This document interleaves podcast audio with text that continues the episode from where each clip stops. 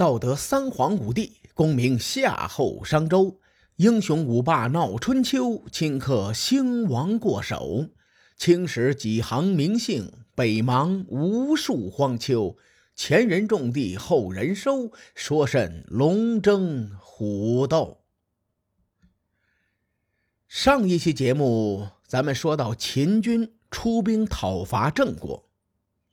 事前呢，秦国的元老简叔曾经说：“劳师远征，动静不小，容易打草惊蛇，被郑国察觉，有可能会导致偷袭行动的失败。”简叔的预测还真是应验了。秦军路过晋国的时候，晋国就发现了。出萧寒古道，抵达洛阳盆地的时候，周王室就知道了。当时啊，这个王孙满看见秦军的军容军貌，就下断言说秦军必败。王孙满这个人是很厉害的，《问鼎中原》这个词儿的主人公之一就是王孙满。咱们以后啊再说问鼎中原，先说这次秦军出兵伐郑的事情。秦军从周王室的地盘穿过，走到了华国。这个时候呢，出现了一个影响历史走向的小人物，这个人叫做贤高。贤高是郑国的一个大商人，他原本是去洛邑做买卖，走到半路上，碰巧呢就赶上了秦军。贤高得知秦军要去攻打郑国。当时就急了。正所谓商场如战场啊，成功的商人政治敏感度都很高。贤高摸爬滚打这么多年，智商和情商那都是双标。于是呢，急中生智，为秦军送上了四张熟牛皮。随后，这老哥觉得，哎呀，送这点东西不够排面呐。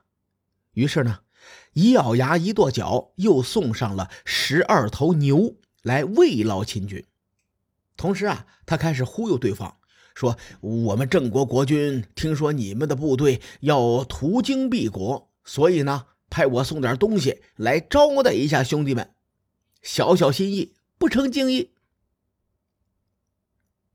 贤高既然送了四张牛皮，那必须得吹吹啊。然后继续说。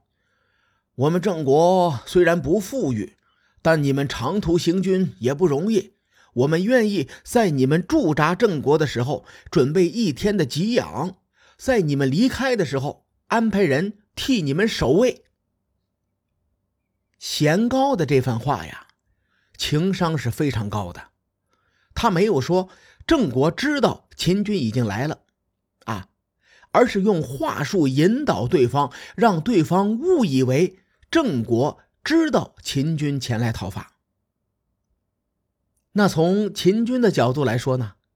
贤高大摇大摆的走进军营，还随手带了见面礼，谈吐间分寸拿捏的特别好，不光没提秦国背信弃义讨伐郑国的事情，反而说秦军驻扎的时候要提供军需给养，秦军离开的时候呢要安排守卫。你看。这一套组合拳下来，秦人就误以为郑国早有准备，所以呢，才派这个贤高前来演这么一出先礼后兵的桥段。贤高这边忽悠着秦军，那边呢就派人星夜兼程的回到郑国报信。此时，这个郑文公已经去世了，郑国的国君是郑穆公。郑穆公收到消息之后，立刻派人秘密的监视秦国大夫其子这帮人的动态。结果就发现了，这帮人早就想着跑路了。于是呢，郑穆公直接把这些人就驱逐出境了。此次伐郑的主将孟明视看在眼里，是急在心里呀。他知道。郑国已经有防备了，偷袭是没有指望了。孟明氏分析敌我兵力，他想强攻郑国，好像没有胜算那围困郑国呢？秦军远征而来，后勤补给跟不上，这个方案也行不通。史书上用了八个字来描述孟明氏的困境，叫做“攻之不克，为之不继”。继是继续的继啊。话说秦军千里行军，就这么灰溜溜的空手而归，那实在是交代不过去呀。孟明氏思来想去。他还是觉得我得做点什么，于是呢，顺便就把华国给灭了，取道而回。结果呢，捅了马蜂窝了。这个消息传到晋国，晋国上下顿时就炸了锅了。虽说这个华国实力不强，但它是一个姬姓的诸侯国呀，爵位不低，是个伯爵国。当时华国游走在郑国和魏国之间，墙头草两边倒。但是自从晋文公强势崛起之后，华国开始全面倒向晋国，成为晋国的忠实小弟。在城濮之战后的建土会盟上，晋文公就树立了诸侯之间的秩序。这个秩序呢，得到了周王室的官方认证。这个秩序的核心内容是，诸侯们要共同辅佐周天子，不得互相伤害。而且，周天子授权给晋文公安定四方诸侯的权利。现在，晋国趁着晋文公去世，连个招呼都不打，就把华国给灭了，明显没把晋国这个霸主放在眼里呀。往小了说，秦国这是无组织、无纪律。往大了说呢，这是秦穆公在试探晋国的底线。秦穆公想通过这件事情来看看自己有没有称霸的机会。先轸同志是主战派的代表，他说：“这是上天赐予我们的良机呀，咱们不能放纵敌人，否则后患无穷。”他的原话特别的强硬。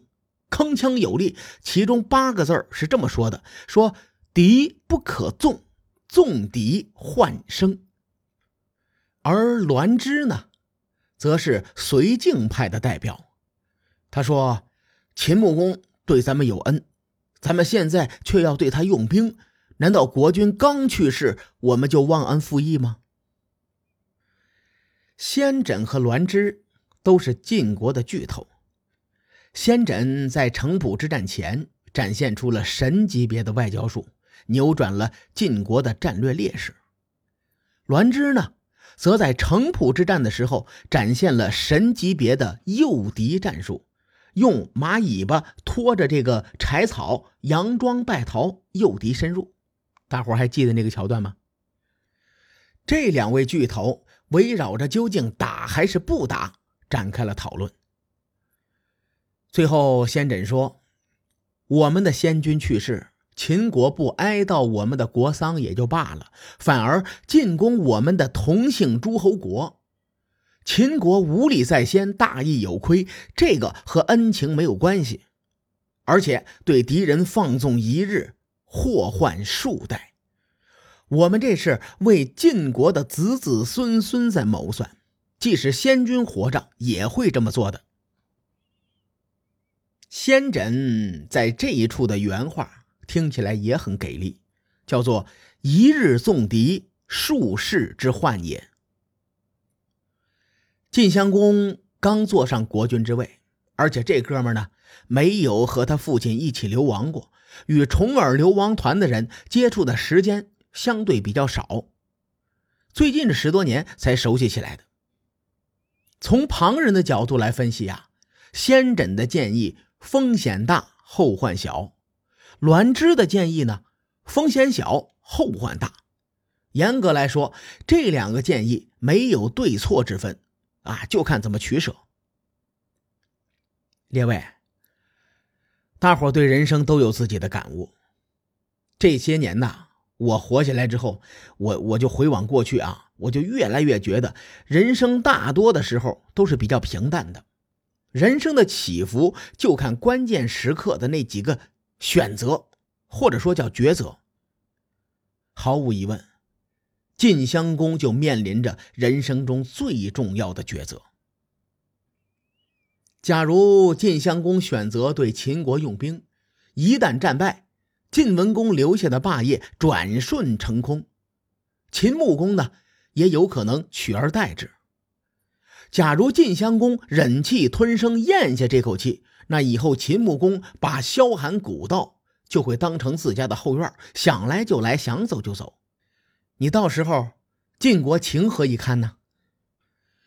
要说晋襄公到底是个有胆识的人呐，最终他还是选择支持先轸，并且发布命令，急速调动与晋国关系密切的姜戎参战。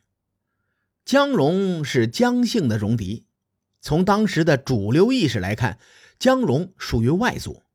晋襄公为了一战而胜，他真是团结了一切可以团结的力量。同时，晋襄公将丧服染黑，穿上黑色的丧服。哎，在这儿呢，咱们要提到一个细节啊。春秋时期，大部分国家的丧服都是白色的，啊，咱们在电视剧里看到的那个跟这个差不多。但此时呢，晋襄公却穿着黑色的丧服，并且从这个时候开始，晋国的葬礼上改穿黑色的丧服。史书没有给出具体的原因，我估计呀，这就跟当时的礼乐制度有很大的关系。按照当时的规定，如果某个诸侯国的国君去世，其他诸侯国不能对这个国家用兵，否则便是非礼。所以呢，晋襄公才将这个丧服染成了黑色。晋襄公穿着黑色的丧服，亲自参与行动。在晋军的必经之路萧寒古道上设下埋伏，那这一战又将有着怎样的故事呢？哎，且听下回分解。书海沉沉浮浮，千秋功过留与后人说。我是西域说书人介子先生，下期节目咱们继续聊春秋风雨。更多精彩内容，请搜索关注微信公众号“伯乐灯”，与更多听友交流互动。伯乐灯还将定期为粉丝发放福利。愿我们的存在让您对明天更有期许。各位，后会有期。